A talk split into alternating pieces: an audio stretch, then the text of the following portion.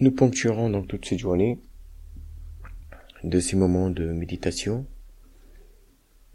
d'invocation, plus ou moins longue. Je crois que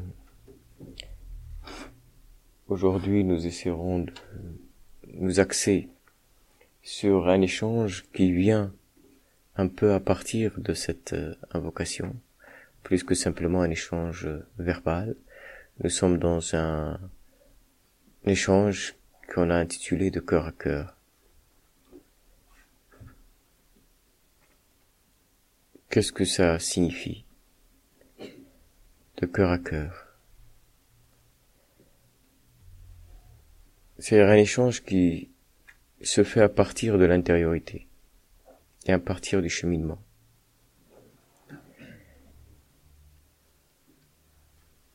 Et à partir des questionnements. Et c'est justement cela qui constitue cette guidance spirituelle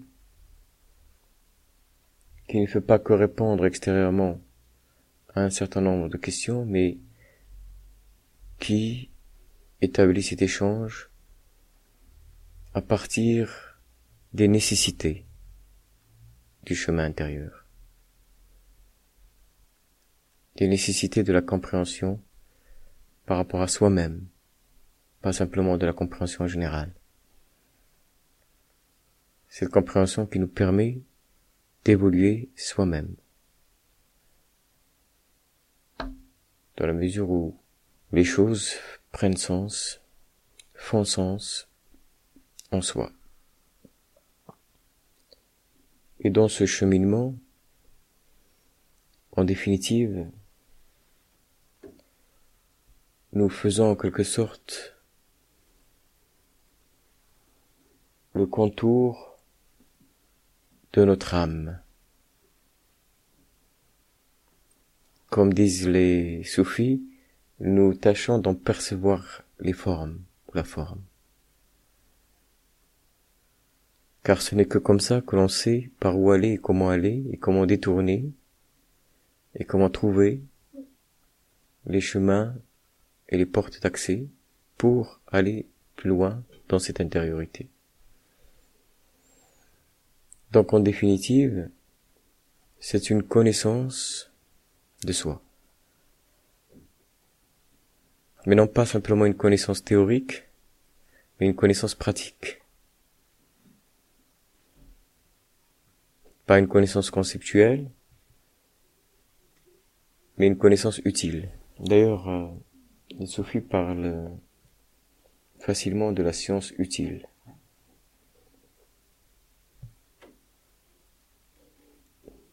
Pas simplement celle que l'on, comme dit un suffit dans un de ses poèmes, pas simplement celle dans le, goût reste au bout de la langue, mais le goût qui habite l'intérieur de soi. D'ailleurs, la science des goûts, c'est cela. C'est cette science utile qui nous permet donc de trouver ce chemin de l'âme, ce chemin du cœur.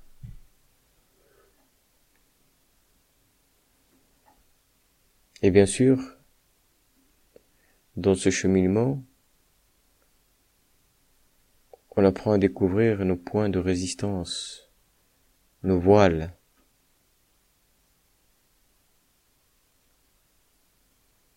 Et ceux-ci sont multiples. Ils peuvent prendre des, des sens qui sont tout à fait généraux. On connaît en général les traités du, de spiritualité et du soufisme, on a souvent parlé de ces maladies de l'âme, qui même avec des connotations différentes, sont ces maladies générales qui sont finalement qui reviennent tous à une certaine affirmation de l'ego, plus ou moins explicite, Ça peut être aussi la négation d'une affirmation qui est une sorte d'affirmation. Et c'est toujours une présence de l'ego sous des formes multiples qui peuvent être euh, tout simplement, par exemple, le manque de reconnaissance de ce qu'il nous est donné à chaque instant. C'est une sorte de cécité. Une cécité qui est exprimée par l'ego lui-même.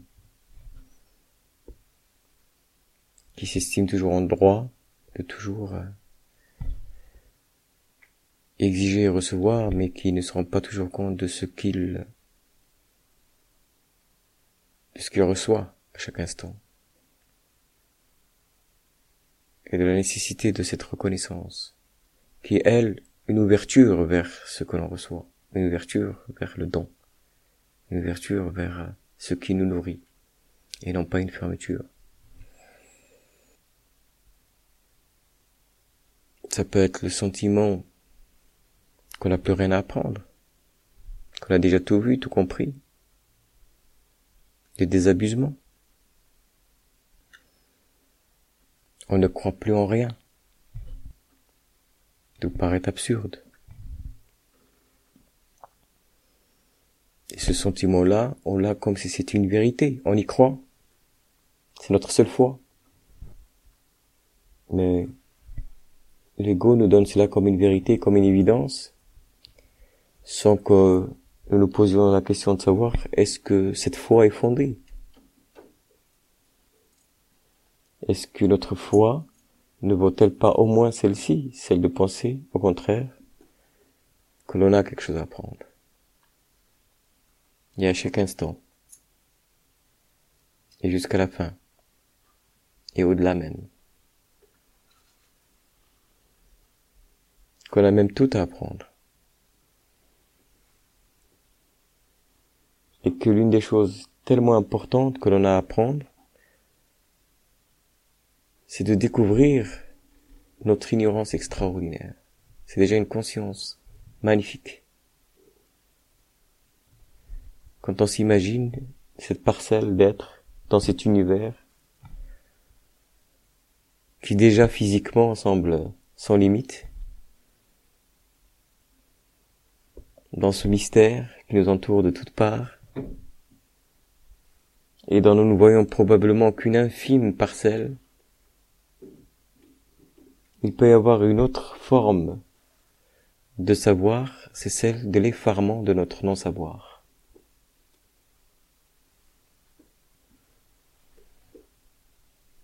L'effarement d'être devant cette vertige extraordinaire.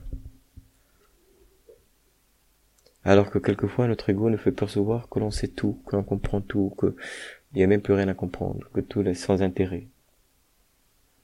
Parce qu'on ramène tout l'univers à notre univers.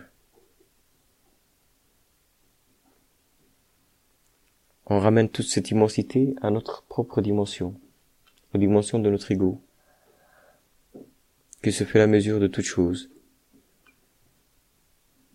Et tout compris, vécu, évalué en fonction de cela. C'est une forme de de maladie de l'âme, qui, comme toutes les maladies de l'âme, fait qu'il n'y a pas cette ouverture vers l'être, vers le divin, vers le sens divin, mais au contraire une fermeture. C'est pour ça que il faut comprendre les façons très multiples et subtiles avec lesquelles ces maladies de l'âme dont on a tellement parlé peuvent se manifester dans nos personnes et à notre époque et peuvent prendre des colorations particulières. Ce type d'attitude qui consiste à dire j'ai tout compris, j'ai tout vu, ça pourrait être, ça aurait pu être, et ça pourrait encore être, cette maladie si classique de la satisfaction de soi. Sauf que là, c'est une satisfaction un peu pessimiste. Un désabusement. Mais il peut y avoir la satisfaction optimiste, qui n'est pas mieux.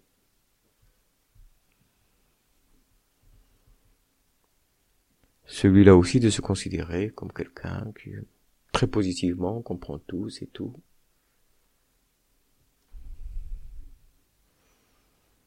Or là aussi, c'est une limite de l'ego qui, tant qu'elle n'est pas perçue comme telle, ne peut pas être franchie. Parce que si on est satisfait, on n'a plus besoin d'avancer. Et on a l'illusion que l'on est plus heureux lorsqu'on est satisfait. Alors on se donne toutes les raisons du monde pour essayer d'être satisfait. Et finalement, c'est cela, les illusions de l'ego. C'est qu'il nous maintient en permanence dans des illusions. On est tout le temps en train d'essayer de répondre à des attentes qui sont des fausses attentes. On est en train de servir un but qui est une illusion. Répétez.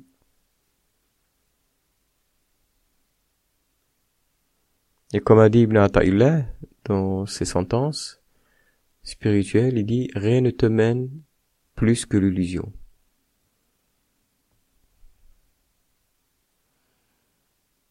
Or voilà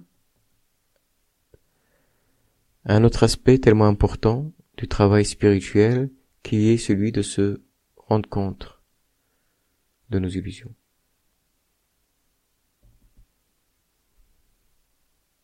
D'essayer de retrouver cette conformité à l'être, qui elle n'est pas illusion. D'essayer de retrouver cette attitude vraie, cette relation vraie à l'être. Et pour cela, il faut revenir à la racine de notre être. Et la racine de notre être, c'est le sentiment, la sensation, le goût de notre complète dépendance de l'être divin.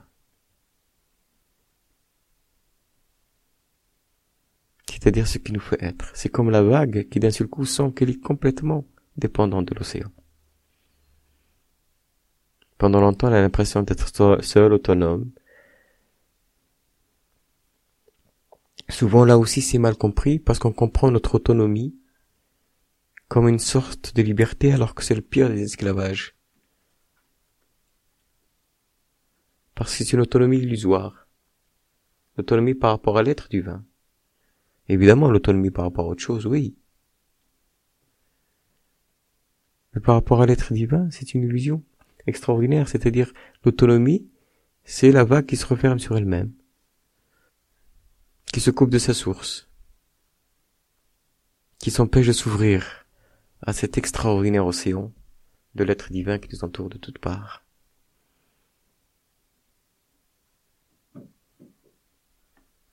Et de sentir cette plénitude de l'être.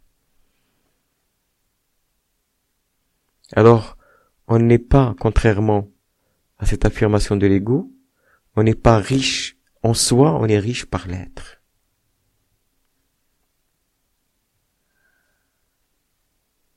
On n'est pas libre en soi, on est libre par l'être divin. On est libéré par l'être divin. Bienheureux les pauvres en esprit, parce que ce royaume-là leur est ouvert. C'est par ce sentiment réel, cette réalité de notre pauvreté essentielle, que l'on reçoit toute la richesse du monde. Que se laisse découvrir ce trésor caché. Et revenir à cette racine, à cette pauvreté, c'est progressivement remonter le courant de toutes les prétentions de notre ego, qui est maintenu par l'illusion, qui est la sienne, veut tout s'approprier, veut s'affirmer en tant que tel dans cette autonomie illusoire. Je suis, je veux. J'ai, Et le détachement, c'est justement ne pas s'approprier. Quoi que ce soit. C'est pas ne veut pas dire qu'on ne s'approprie pas les choses extérieurement. Bien sûr, nous sommes dans le monde, on s'approprie les choses pour les utiliser, parce que la loi et la règle du monde est ainsi faite. On ne se les approprie pas intérieurement. On n'en fait pas des objets d'identification de soi, de valorisation de soi. On n'existe pas que par ce que l'on a. On sait que ce que l'on a n'est qu'un dépôt entre nos mains. Ce n'est pas notre être. Ce n'est pas notre réalité. Or, le processus de l'ego, c'est de s'identifier à des choses tout à fait extérieures, ou négativement ou positivement là aussi, ou bien parce que l'on a ceci, on est ceci, ou bien parce que l'on n'a pas ceci, on n'est pas ceci. Et alors, s'opère ce sentiment d'identification, d'appropriation, qui devient là aussi une illusion pour laquelle peut-être on pourrait travailler sa vie durant, œuvrer sa vie durant pour ce faux Dieu, sans même se rendre compte, et le servir, sans même se rendre compte. Et se détacher donc de toutes ces prétentions de l'ego comme se détacher de tous ces faux dieux qui nous habitent. Afin, comme dans le dicre, de laisser être celui qui est. Je suis celui qui est. C'est le nom de Dieu. Et seul ce sentiment de la présence de l'être apporte véritablement ce sentiment de paix que l'on cherche tellement ailleurs. Parce que l'illusion fonctionne justement par le fait qu'on pense toujours que chaque fois que, l'une qu'elle se présente sous l'une de ses formes, c'est la vérité, jusqu'à ce qu'il y en ait une autre. Cette fois-ci, c'est sûr. Et tout de suite après, cette fois-ci, c'est sûr. C'est une certitude sans cesse contredite et sans cesse renouvelée. Mais nous sommes maintenus parce que les, les, la créativité de notre ego est extraordinaire. La puissance d'illusion est fantastique. D'ailleurs, on le voit, parce que finalement, l'ego, c'est aussi différentes formes de culture qui nous entourent et par lesquelles nous sommes assujettis en permanence.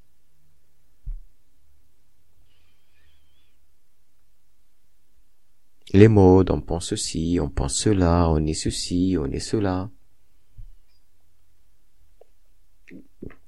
Et en l'ego un marché extraordinaire, et ça fonctionne très bien.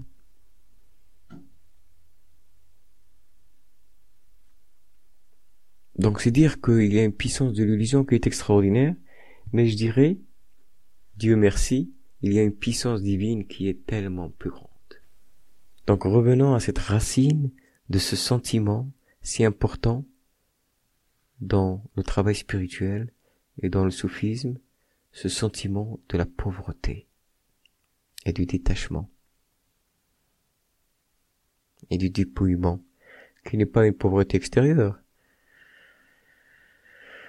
qui est le sentiment que nous sommes entièrement dépendants de cet être divin. C'est notre source. Si on devait affronter seul les pièges de l'ego, je crois que c'est pas la peine. Il faudrait déposer les armes dès le départ, parce qu'on se rend compte qu'il a une puissance magnifique, des ressources extraordinaires. Mais on l'affronte avec une autre dimension qui se contacte avec le divin. C'est ça qu'on appelle la, la foi. C'est pas simplement une croyance, croire en ceci ou cela. C'est le contact. Le sentiment du contact. Le sentiment du contact de la racine de la vague avec l'océan. C'est à partir de ce contact-là que l'on peut tout transformer. Comme dit Ibn il l'a toujours, rien n'est facile de ce que tu fais par toi-même, Rien n'est difficile de ce que tu fais par Dieu. Ou bien, l'homme profane, lorsqu'il se réveille, il se dit qu'est-ce que je vais faire aujourd'hui, et l'homme sage, il se dit qu'est-ce que Dieu va faire de moi? Commencez progressivement à introduire cette dimension de la présence divine dans sa vie. jusqu'à, et c'est cela qui, est décrit dans une tradition prophétique, comme la réalisation du saint, jusqu'à ce que tu ne vois, n'entendes, n'existe plus que par lui. Le saint n'est pas simplement quelqu'un qui fait du bien, qui a un code moral, qui a une éthique. Le saint est celui qui n'est plus que par cette présence. Ne voit, n'entend, ne marche, ne veut que par lui. C'est un état de conscience. C'est pas simplement une façon de se comporter. La façon de se comporter découle d'un état de conscience. Intensifier ce grain de s'élever, intensifier ce levain, intensifier cette étincelle de contact avec le divin, l'intensifier, faire de sa vie l'intensification de cette étincelle jusqu'à ce qu'elle devienne un feu qui embrasse tout. Jusqu'à ce qu'elle devienne un feu qui consume tout. Mais l'éducation spirituelle fait que on est consumé tout en restant entier. L'éducation spirituelle fait que on est ivre de Dieu tout en étant sobre extérieurement tout en faisant ce que nous avons à faire dans le monde.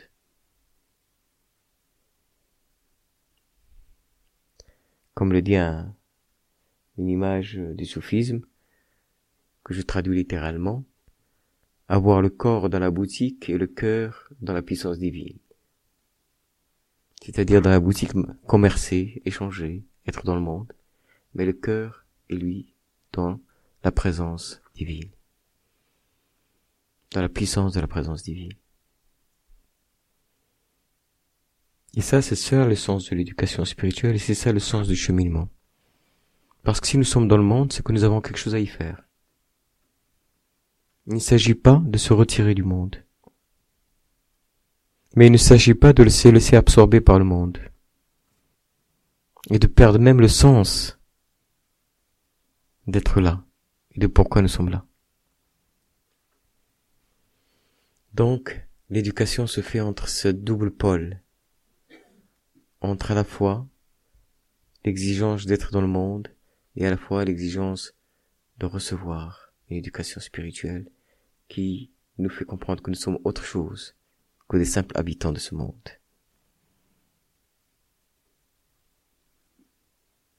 Qu'il y a un sens secret qui se révèle dans ce monde. Et que c'est pour ce sens-là que nous existons.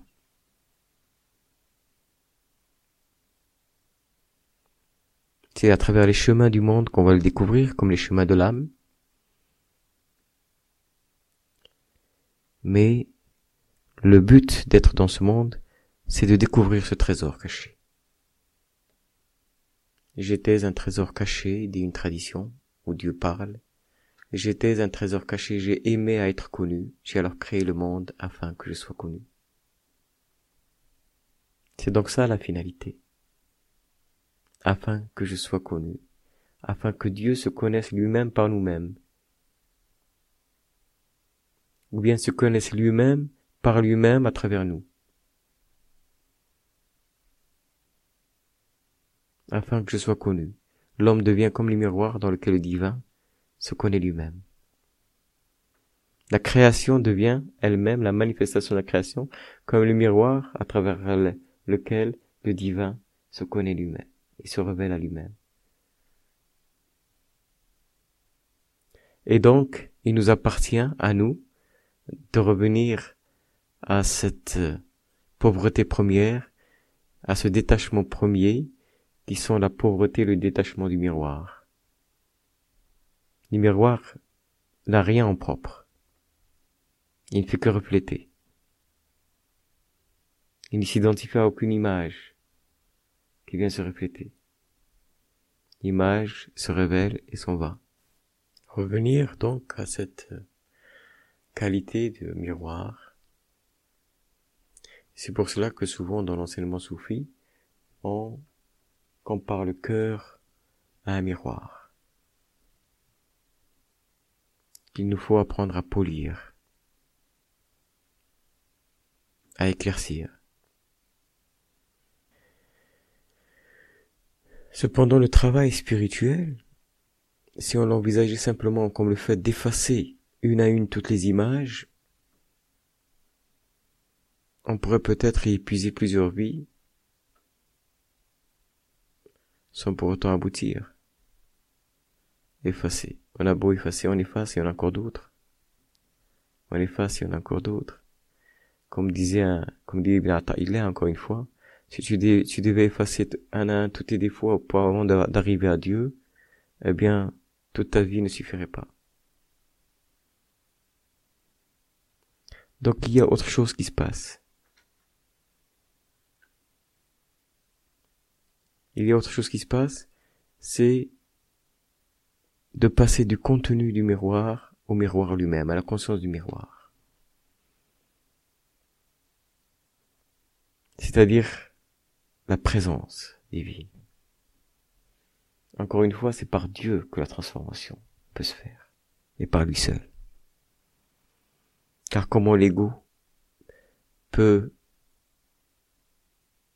lui-même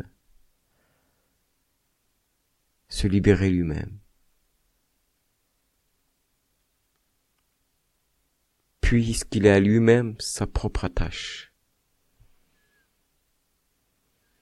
Et quand on dit la présence, donc il faut œuvrer pour la rendre plus présente. C'est le sens du dikr et du rappel. C'est pour ça que c'est tellement important. Plus important même que de simplement parler, bien qu'il y ait des paroles qui sont des formes de rappel. Mais c'est pour ça qu'il faut alimenter son cœur du dikr, c'est-à-dire de ce sentiment de présence.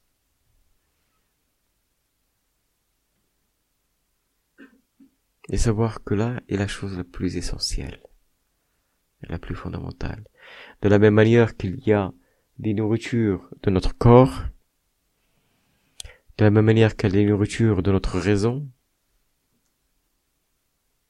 et de notre intellect, il y a des nourritures de l'esprit.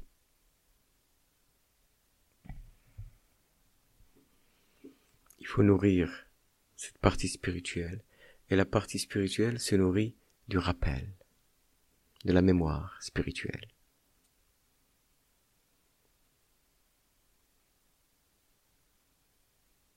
C'est-à-dire de notre origine première, la mémoire de notre origine première, que nous avons oubliée, mais dont nous avons cependant la nostalgie.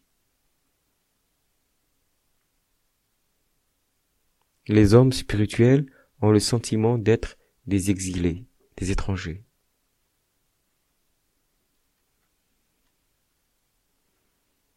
Ils ont au fond d'eux-mêmes la nostalgie de quelque chose qu'ils pressentent comme étant leur véritable patrie.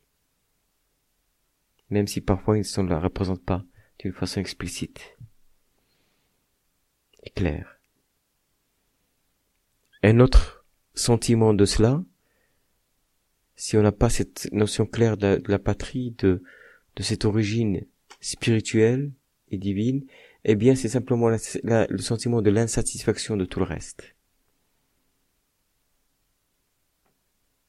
Et c'est pour ça que le sentiment d'insatisfaction est un sentiment déjà spirituel.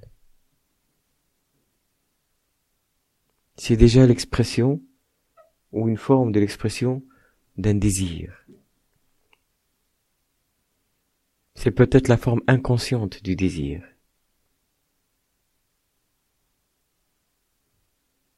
Comme dit Ibn Ta'ila dans une autre de ses sentences, il dit il vaut mieux pour toi fréquenter un ignorant insatisfait de lui qu'un savant satisfait de lui.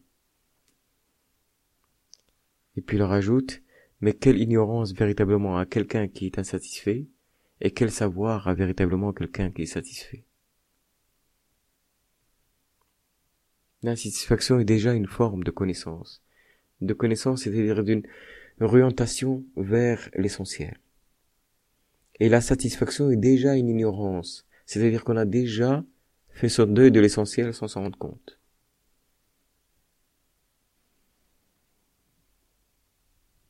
Simplement, cette insatisfaction il faut maintenant savoir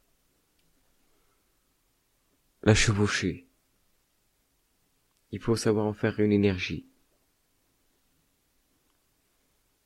Il faut savoir en faire un accès.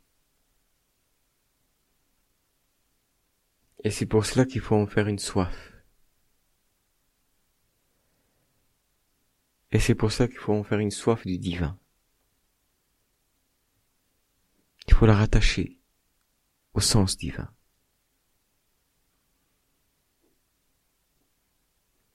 Seul l'être divin peut nous apporter cette plénitude d'être, sans laquelle il ne peut y avoir qu'une satisfaction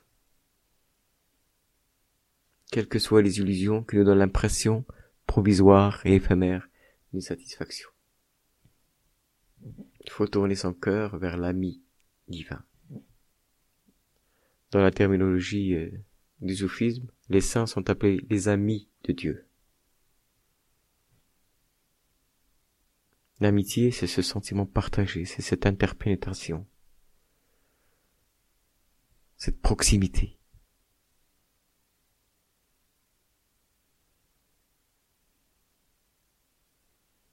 de manière à ce que cette insatisfaction nous conduise vers la présence, nous conduise vers le désir de la présence, nous conduise vers la soif, nous conduise vers l'amitié spirituelle, nous conduise vers l'amour spirituel. Comme dit Abou Yazid Bistami, j'ai bu au vin de l'amour spirituel, coupe après coupe. Le vin ne s'est pas épuisé et ma soif ne s'est pas désaltérée.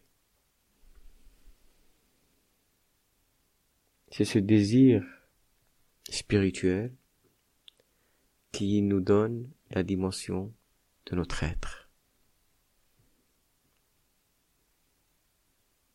L'amour est le poids de mon être. C'est cela qui à la fois nous donne le sens du sens et le sens du mystère.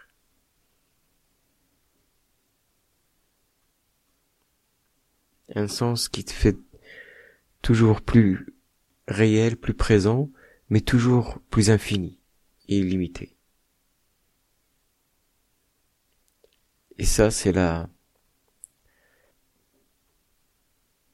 guérison du cœur, mais aussi sous une certaine forme, sa blessure d'amour, c'est-à-dire celle qui le fait avancer, désirer. Cette tension vers l'être divin. C'est pour ça que dans ce poème soufi, celui qui parle à Dieu dit tu es mon mal et mon remède. Il est le mal parce que c'est celui qui crée en nous, cette insatisfaction, ce désir tendu. Il est le remède parce que le remède est dans cette insatisfaction et dans ce désir tendu. Car c'est cela qui nous fait voyager, c'est cela qui nous fait aller vers plus de sens.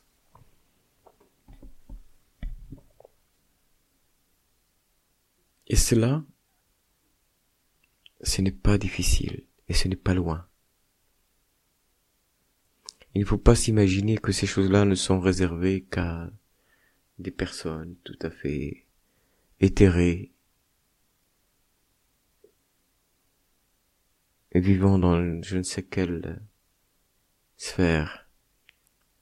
Cela, cette dimension-là, est propre de notre être. C'est le propre de l'homme. Nous ne sommes là que pour cela.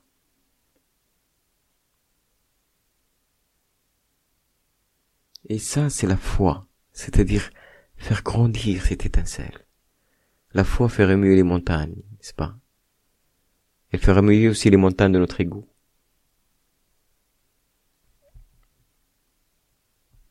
Rien n'est difficile pour celui qui se tourne, bien sûr. Ça ne veut pas dire que ce serait une erreur d'ailleurs de penser que de se dire euh, bon mais maintenant j'y crois alors qu'est-ce qui se passe? Non, Dieu nous éduque.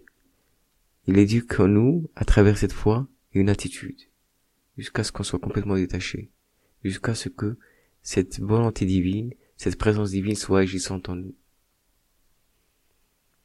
Ce n'est pas notre ego qui va dicter au divin ce qu'il doit faire. C'est lui qui doit apprendre à trouver la relation juste, la tonalité juste, l'attitude juste, cette prosternation du cœur. Donc à la fois, cette réalité-là est véritable, ce n'est pas une prouesse acrobatique extraordinaire, parce qu'elle s'inscrit dans le cœur de notre être, dans la possibilité de notre être, et en même temps, c'est l'apprentissage de toute une vie. Il faut savoir être patient. La patience est l'une des vertus qu'il faut savoir acquérir avec Dieu.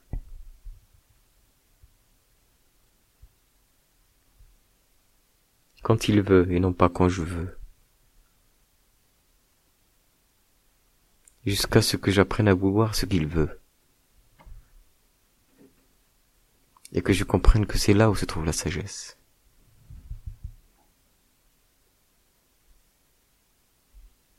Et la manière dont il veut. jusqu'à ce que progressivement, à travers tous les langages, à travers tout ce qui vient, à travers toutes les expériences de la vie, je comprenne ce qu'il est en train de me demander et quelle attitude doit être la mienne.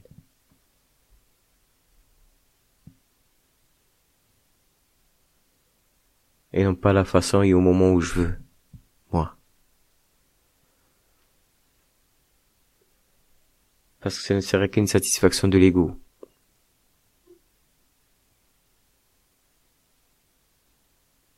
Ce serait peut-être en faisant cela, peut-être qu'il nous, ce serait une épreuve plus qu'un don.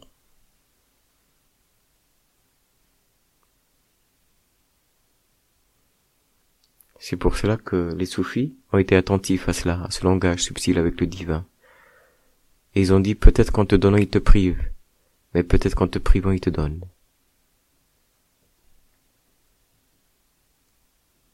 Donc l'important, c'est de comprendre le sens, de ce qui se passe et d'en découvrir la relation juste, ce qui nous est demandé, d'apprendre à trouver ce que les soufis pourraient appeler cette courtoisie spirituelle, ce adab, cette politesse spirituelle, cette politesse de l'âme, cette attitude de l'âme, qui, comme dans une relation d'amant à aimer, est une façon de trouver la vraie attitude. On a avec Dieu une relation d'amour. Mais une relation d'amour suppose une courtoisie particulière. Il suppose un sentiment d'abandon, de reconnaissance, de sincérité, de don de soi,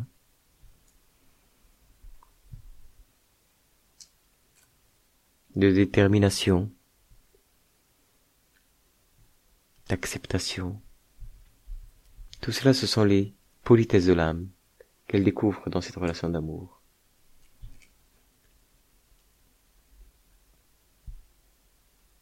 Jusqu'à ce qu'on rentre dans cette intimité, dans cette amitié, dans cette présence intime,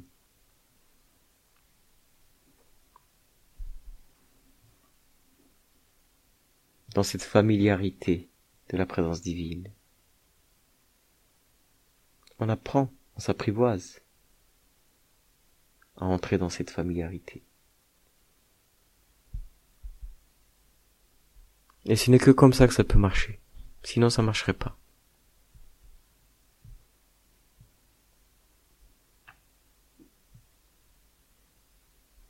C'est ça l'éducation spirituelle.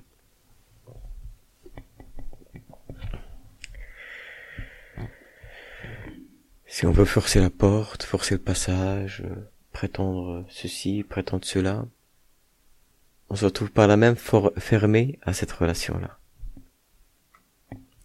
On ne peut entrer dans cette familiarité que par cet apprentissage intérieur. Et pour entrer dans cet apprentissage, il faut entrer dans une pratique, c'est-à-dire dans une façon de se donner rendez-vous. Pratiquer, c'est taper à la porte de l'aimer. Ce n'est pas le fait de taper qui ouvre la porte, mais ça peut aider. En tout cas, on essaie de se, de se, de se rappeler à sa mémoire. De dire je suis là.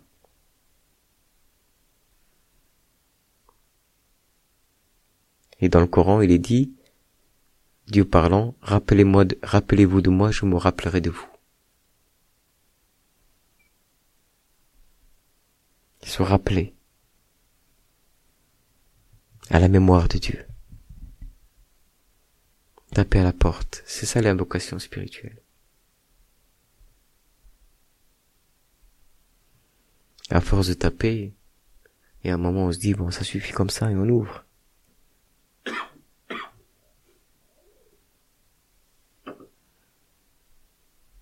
Mais c'est aussi une façon d'exprimer son véritable désir et la sincérité de son désir.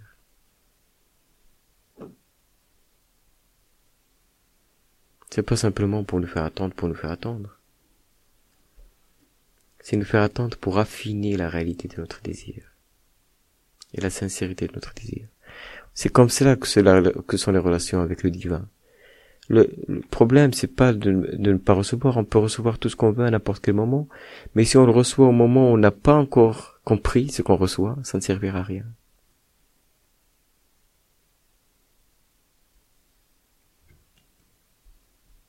L'attente, la traversée, même la traversée du désert, même la traversée de l'obscurité, l'attente est nécessaire, parce que c'est cela qui affine en nous notre véritable demande, et le sens de notre demande. Et lorsqu'on reçoit, on comprend ce que l'on reçoit. C'est ça le sens de ne jeter pas des perles au pourceau. C'est, c'est-à-dire, on est comme des pourceaux si on reçoit des perles à un certain moment et on ne sait pas quoi en faire. Que voulez-vous que des pourceaux fassent avec des perles? C'est pas qu'on leur veuille d'être pourceaux, ils sont ce qu'ils sont. Mais le problème, c'est qu'on leur donne des perles, mais ils savent pas quoi en faire. Pour cela, il faut parvenir à un moment où on sait quoi faire. On reçoit les perles au moment où on sait quoi en faire. Eh bien, notre âme, c'est pareil. Il faudrait qu'elle se transforme de manière à ce que lorsqu'elle reçoit, elle sait quoi faire de ce qu'elle reçoit. Et pour cela, dans la relation, il y a une préparation, il y a une disposition, il y a une éducation qui fait que lorsque la porte s'ouvre, nous sommes prêts.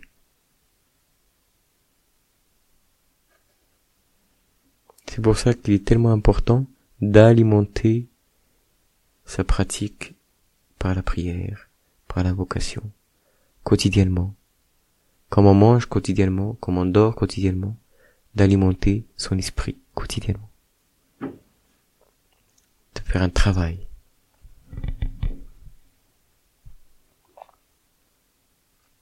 La régularité, la constance de ce travail est fondamentale.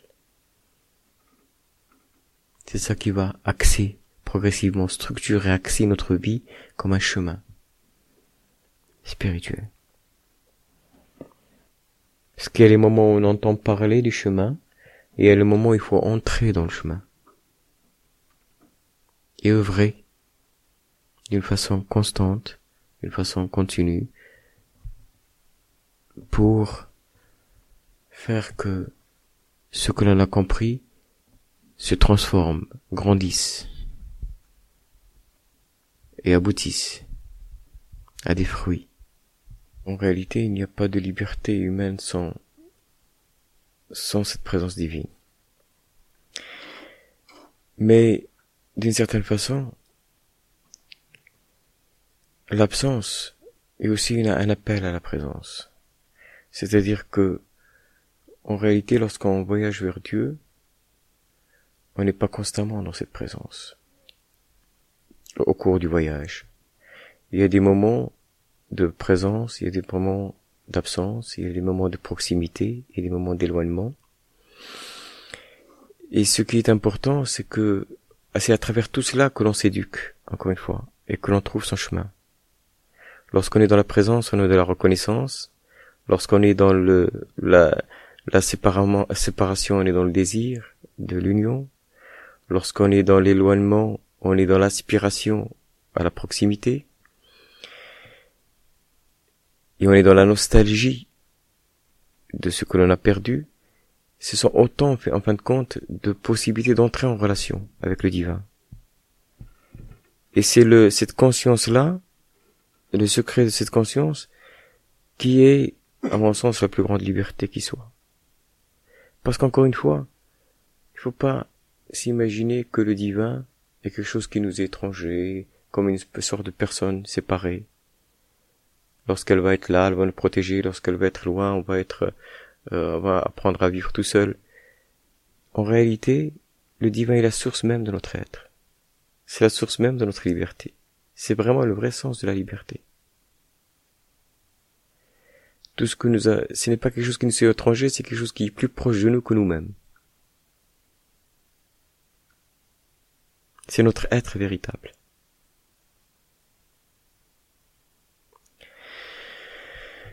Donc en réalité, la liberté, c'est cette libération par le divin. C'est cette sortie hors des limites de notre ego. C'est cet anéantissement dans le divin. C'est la liberté de l'esprit lorsqu'il est dans cette relation intime, profonde. Lorsqu'il n'est plus qu'un souffle du divin.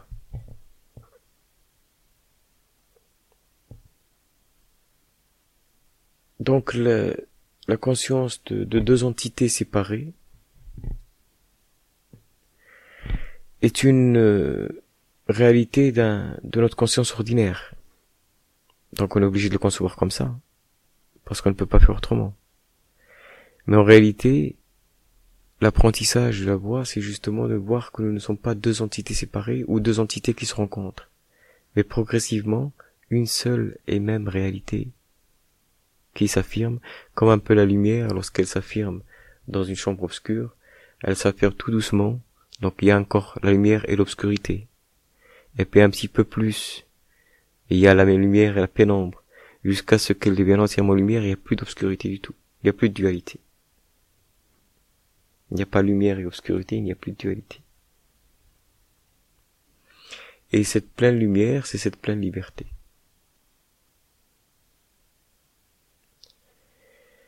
Mais encore une fois, on fait l'apprentissage de la relation à cette liberté-là à travers ces, ces mouvements d'éloignement, de proximité, de présence, d'absence. On fait l'apprentissage à la relation à Dieu. Parce qu'être dans cette liberté, c'est aussi avoir l'attitude qu'il faut, c'est-à-dire l'attitude de miroir. Parce que même les réalités spirituelles, si on n'a pas l'attitude qu'il faut vis-à-vis d'elles, elles finissent par devenir autre chose. Une lumière finit par devenir obscurité si elle est utilisée par l'ego.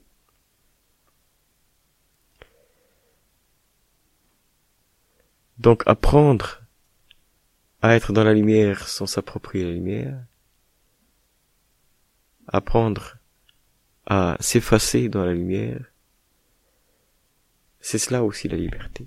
Et pour apprendre cela, il faut cet apprentissage, parfois de l'éloignement, de l'aspiration, et de recevoir ensuite dans un certain état d'esprit. Une préparation en quelque sorte à recevoir. Euh, aussi bien les moments de présence que d'absence, c'est un apprentissage à entrer dans cette liberté des divines. Les deux. Dans la présence, il faut savoir. Et c'est les attitudes qui se développent en conséquence de chaque état. Parce que comme on disait à propos de courtoisie spirituelle, chaque état a son, sa courtoisie spirituelle. C'est-à-dire sa juste relation. Quand on est dans ce moment de présence, il y a un moment de reconnaissance. Il y a une certaine reconnaissance et une certaine, je dirais, abandon. Quand on est à un moment d'absence, il y a un désir. Et il y a une patience. Dans les deux cas, on apprend à entrer en relation avec cette liberté divine. On ne connaît pas l'ego par le fait qu'il s'affirme, on le connaît par le fait que on commence à en connaître la forme, c'est-à-dire voir comment est-ce qu'il euh, fonctionne. Parce que s'il ne fait que s'affirmer, ça peut, il peut nous voiler sa propre réalité. Par exemple, si nous-mêmes on est identifié à, au, sentiment, par exemple, de, l'orgueil, de la vanité, pas, ou d'autres formes de, de sentiments de ce type, si on est entièrement identifié à ça, on ne le voit pas. On ne le voit pas. On est ceci, mais on ne voit pas qu'on est ceci. C'est une affirmation de l'ego qui nous voit l'ego par la même, par cette affirmation. Alors donc, en réalité, euh, par euh, les échanges, par le travail spirituel, par la pratique, on arrive à détecter la forme de l'ego, à voir comment il fonctionne. Il ne s'agit pas de le détruire, il s'agit de s'en libérer. De se libérer des conditionnements et des limites et des voiles qu'il et des illusions qu'il tisse autour de nous. Il n'y a rien à détruire, il y a simplement à percevoir et voir comment donc on, tout cela est contourné, c'est-à-dire être plus rusé que lui.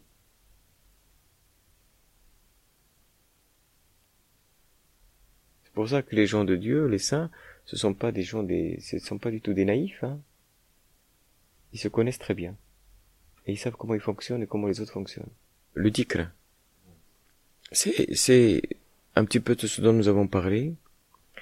C'est-à-dire que je crois qu'on comprend, on peut commencer à percevoir et comprendre, je dirais d'une façon mentale, et même plus que mentale, ce dont nous parlons.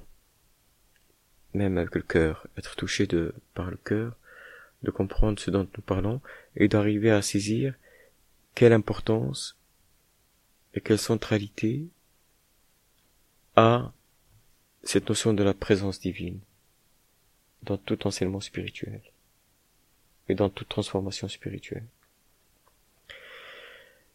Une fois qu'on a compris ça, vous savez, les soufis disent souvent que euh, par rapport au soufisme, il y a trois degrés. Il y a le degré de l'information que l'on a sur quelque chose. C'est ce qu'ils appellent la science de la certitude. C'est-à-dire qu'on est informé de quelque chose.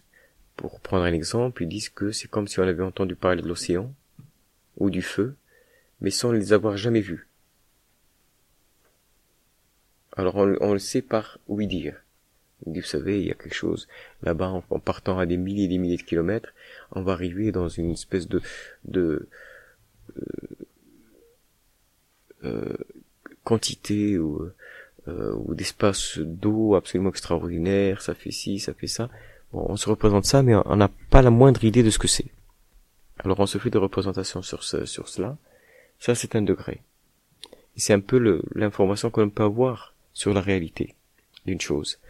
Ensuite, il y a un autre degré qui est celui qui consiste à marcher, à se déplacer et à arriver jusqu'à cet endroit et de voir. Ça, c'est ce qu'ils appellent la vision de la certitude. La contemplation de la certitude. Donc on voit, et bien sûr, bien évidemment, si on n'a jamais vu euh, la mer, on n'a jamais vu le feu, on va se rendre compte qu'il y avait une, un monde entre ce qu'on se représentait et ce qu'on voit. De la même manière par rapport à la réalité spirituelle des choses. Et un troisième degré consisterait à ce qu'ils appellent la réalité de la certitude, c'est-à-dire d'expérimenter ce feu, d'être consumé, ou d'expérimenter l'eau, d'être immergé, d'en avoir l'expérience directe, pas simplement contemplative, mais vécue. Et euh, là, évidemment, on a eu le, concept d'une chose, on en a eu une perception, on en et on l'a vécu. On l'a goûté. Ainsi en est-il de ces choses? Bien sûr, tout ça est analogique et symbolique. Ainsi en est-il de ces choses spirituelles et de la réalité spirituelle elle-même? Il y a plusieurs degrés par laquelle elle est appréhendée. Un premier degré, c'est qu'on en parle. On l'évoque. On s'en fait des représentations et on commence à acquérir une certaine certitude par rapport à son existence, à sa réalité. Ça prend sens en nous. Parce que quelqu'un peut nous dire, vous savez, il y a une quantité d'eau extraordinaire, ainsi de suite, on se dit, c'est des histoires, des fantasmagories, une quantité d'eau, ça n'existe pas, hein. n'est-ce pas? Ou quelque chose qui brûle, ça n'existe pas. Et on peut s'en tenir là. Mais par tout un ensemble de réflexions, de recoupements, d'échanges, d'expériences personnelles, d'informations que l'on a chez les uns, chez les autres, on commence à se dire, mais il y a quelque chose de sérieux là-dedans on commence à se faire une idée, une certitude, même si c'est une certitude abstraite. Par tout un ensemble de recoupements et d'échanges et de réflexions, on se fait une certitude. Donc c'est cette certitude-là, seule, qui peut nous amener à nous déplacer. Autrement, on se déplacerait jamais. Si on n'acquiert pas une certaine forme qui va au-delà de l'abstrait. De dire, il y a quelque chose ce que j'ai pu entendre des expériences des uns et des autres, ce que m'a rapporté des uns et des autres, la façon dont j'ai pu recouper les choses et la façon dont moi-même j'ai pu réfléchir à la question m'amène à me dire qu'il y a certainement quelque chose. Il y a une certitude là-dessus, mais c'est une certitude pour moi abstraite. Il faudrait que je la rende concrète. Alors, le, le c'est cette façon de rendre la certitude concrète. C'est l'invocation, c'est entrer dans l'invocation jusqu'à ce que cette présence ne soit plus simplement un concept, mais devienne une réalité. C'est un des moyens par lequel on entre de plus en plus dans cette réalité en tant que quelque chose de contemplé, en tant que quelque chose que l'on commence à contempler dans son cœur. Pas simplement à concevoir, et on commence à, à en sentir la saveur et à la contempler dans son cœur. Jusqu'à ce qu'on la voit, jusqu'à ce qu'on l'éprouve, jusqu'à ce qu'on la vit, jusqu'à ce que ça devienne le souffle dans lequel on vit la réalité même de notre être. Jusqu'à ce qu'on se rende compte que cette réalité-là, elle est notre réalité, elle est plus proche de nous que nous-mêmes.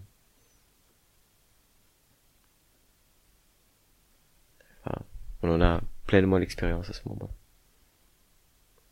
Donc, on entre, effectivement, le, il y a plusieurs méthodes par lesquelles on peut exercer le dikr. Bon, par exemple hier, je n'ai pas voulu prendre de rythme particulier, on l'a fait juste comme ça. Aujourd'hui, on rentre dans un rythme qui peut être mis en disposition d'une façon différente. Mais ce qui est important, c'est pas la réaction que ça va créer. C'est uniquement une mise en disposition. Parce qu'à travers le dicre, on n'est pas en train de rechercher un phénomène. C'est pas simplement le fait de, de, d'avoir une réaction ou une expérience quelconque. Ce n'est pas cela. Même s'il y a une réaction, celle-ci, elle a un but, elle a un sens. C'est-à-dire la disposition, et mettre, créer un état de réceptivité particulier par lequel on peut se mettre en possibilité de perception de, ce divin. C'est cette euh, entrée dans cette, dans cette concentration sur le divin, crée en nous des états. C'est-à-dire, parce qu'en fin de compte, c'est pareil, je dirais, c'est comme dans la, dans la vie d'ailleurs de, de, tous les jours. Euh, on entend une bonne nouvelle, on est heureux, on est dilaté par exemple. Il y a quelque chose qui nous ennuie, on est contracté. C'est-à-dire qu'en fin de compte, nos états dépendent un peu de ce qui se passe, de la relation que nous avons avec les choses. Hein? C'est finalement des choses abstraites, ou des informations, ou des événements, qui créent en nous des états particuliers. Hein, ou comme lorsque nous avons de la sympathie vers quelqu'un, on, a des sentiments d'amitié qui naissent, par exemple, et de des sentiments d'un état particulier. Hein, on a parfois des, sentiments autres, donc on a des, états qui sont différents. Eh bien, lorsqu'on entre en contact avec le divin, plus on rentre dans cette concentration, et plus on commence à sentir et ressentir des états qui nous informe en quelque sorte sur ce qui se passe, sur cette relation, sur ce type de relation. Qu'est-ce que nous en train de ressentir? Tout d'abord, il y a ce sentiment, souvent parfois les états extatiques, cette réaction d'état extatique, c'est d'abord le, le, la perception d'une présence et d'une lumière inhabituelle. Alors c'est comme lorsque et, qui nous et qui nous qui nous illumine, qui nous qui nous réchauffe. Et d'un seul coup on est on a on n'a pas l'habitude, on est dans un espace où on a un peu l'habitude de, sentir cet air-là. Hein, c'est comme un air trop trop vif. C'est pas on se met à, comme ça, un air trop vif, on n'est pas encore habitué à le supporter. Alors on a des réactions jusqu'à ce qu'on s'habitue un petit peu plus. Et puis au fur et à mesure qu'on entre encore à d'autres niveaux, il y a, il y a par exemple des états où d'un seul coup, d'une façon incompréhensible, il n'y a pas de raison particulière, on se met à pleurer. Ce n'est pas pour ceci ou pour cela, mais on est rentré en contact avec cette réalité de telle façon que l'état qui en découle fait que l'on pleure, et l'on pleure pas du tout de tristesse.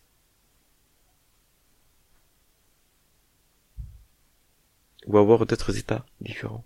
Donc ce sont, c'est cette science des états qui est le chemin du cœur. Et qui vient de cette chose présence subtile qui n'est pas matérielle mais qui est réelle. Et que l'on invoque, que l'on rend présente de plus en plus à travers l'invocation, mais qui bien sûr à un moment quand elle se manifeste, elle se manifeste, ça peut se manifester tout à fait indépendamment de toute de toute invocation. Encore une fois, quand on, il, il veut ouvrir la porte, il l'ouvre, que l'on frappe ou que l'on frappe pas. Mais le fait de frapper, c'est une certaine préparation, une certaine disposition. Ça veut dire je suis là, j'attends, je suis exposé, j'attends. Parce que s'il ouvre et qu'on est en train de dormir, ça sert à rien. C'est pas? Donc il faut en quelque sorte être dans cet état de réceptivité particulière. Mais il se peut qu'on l'ouvre, qu'on soit en train de dormir et qu'il nous réveille. pour nous montrer que c'est un don gratuit et qu'on n'a rien fait pour l'avoir. C'est la grâce absolue. Et c'est très bien comme ça, parce que c'est la manifestation, manifestation de cette liberté divine.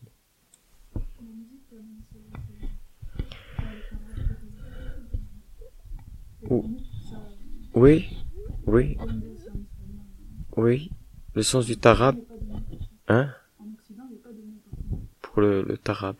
Le tarab, effectivement, c'est cette, cette euh, manifestation de l'âme, n'est-ce pas, cette joie de l'âme, n'est-ce pas, qui s'élève par, par une, par ce qu'elle ressent.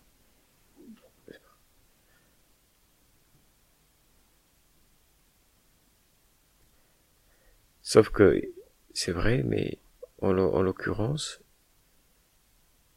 la, musique, comme d'ailleurs toutes les manifestations extérieures sont les reflets de, ces réalités-là, extérieures, euh, intérieures, qui font que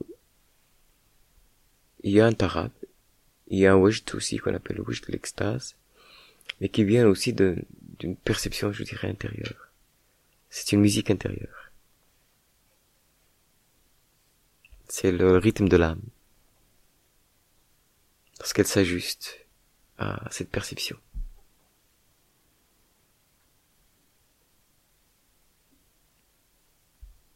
C'est d'ailleurs ça le sens finalement même, même de, de tout le symbolisme qu'on retrouve dans les différentes traditions, du, des même paradisiaques. Les finalement, qu'est-ce que c'est que le paradis? Ce sont des degrés spirituels où les choses s'harmonisent, où l'harmonie plus réelle, où cette harmonie musicale, cette harmonie de l'âme est plus présente. C'est cela le degré de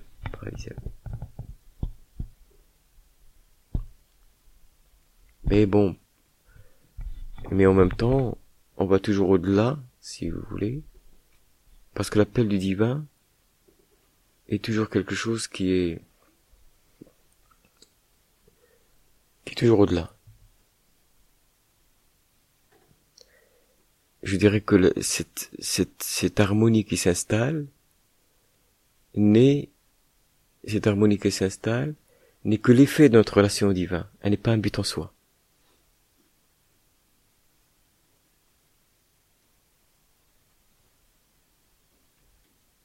Autrement, on deviendrait des adorateurs du paradis, et non pas de Dieu. De se rapprocher du divin, du sens divin. Et dans ce sens-là, je dirais, découle tout le reste. Mais si on se dit, oh, je veux chercher simplement la paix pour elle-même, ou le paradis pour lui-même, et ainsi de suite, ce, ce, sont malgré tout des choses qui sont, qui sont relatives, qui ne sont pas divines, qui ne sont pas l'absolu, mais qui, qui découlent de la relation à l'absolu. Plus on se rapproche de cet absolu, plus on se rapproche du sens divin, plus le sens de l'harmonie, le sens de la paix, et tout cela, le vrai sens, s'installe. Mais si on les cherche en soi, ça peut devenir une illusion comme une autre.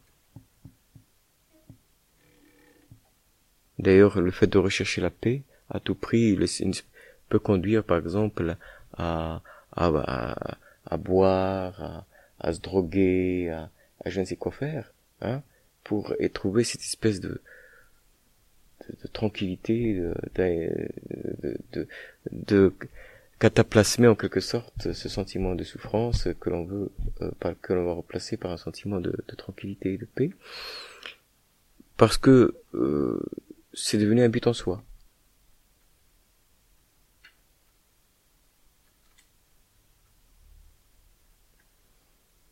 mais en réalité encore une fois cette euh, manque de tranquillité et ainsi de suite ne devrait pas amener à, vouloir obtenir son contraire, devrait amener à obtenir le sens, son sens. Pourquoi est-ce que c'est là?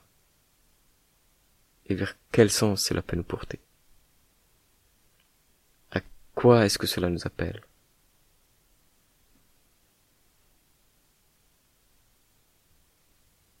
Autrement, on ne fait que faire des cataplasmes extérieurs, mais sans véritablement répondre à la question que notre être pose. Euh, en réalité, il y a la double dimension de Dieu en tant à la fois inatteignable et transcendant, mais à la fois très proche et immanent. Il faut, faut le voir dans ces deux aspects. D'ailleurs, ce qui nous ne fait que renforcer notre perplexité. À la fois quelque chose qui nous est très très proche et qui est en même temps très éloigné. Et en même temps très proche. Hein. Et donc c'est un peu dans ce sens-là. C'est-à-dire que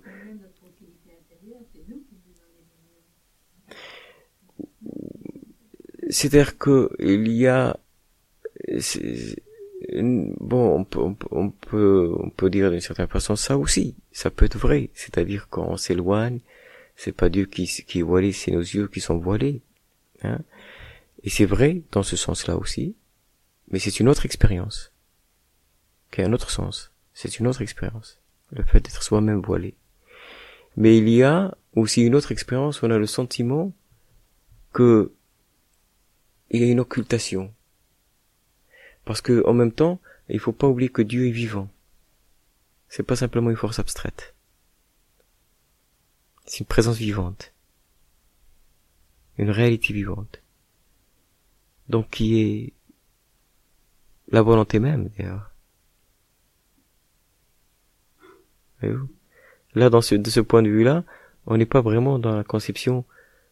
On, change, c'est comme ça, la voix soufie, elle a sa spécificité propre, elle a sa réalité propre, et sa façon de, dire les choses propres, et c'est vrai que c'est très différent par exemple de ce qu'on peut dire dans la voix bouddhiste, on voit cela comme la vacuité.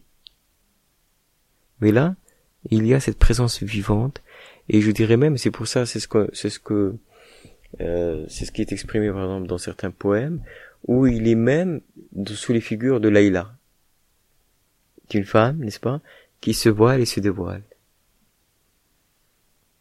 qui avance et qui recule, n'est-ce pas, qui, qui, en quelque sorte, qui, il y a des signes, mais en même temps, elle, c'est elle qui met le jeu. ça, c'est une expérience aussi. C'est le sentiment que c'est Dieu qui met le jeu. C'est lui qui met le bal.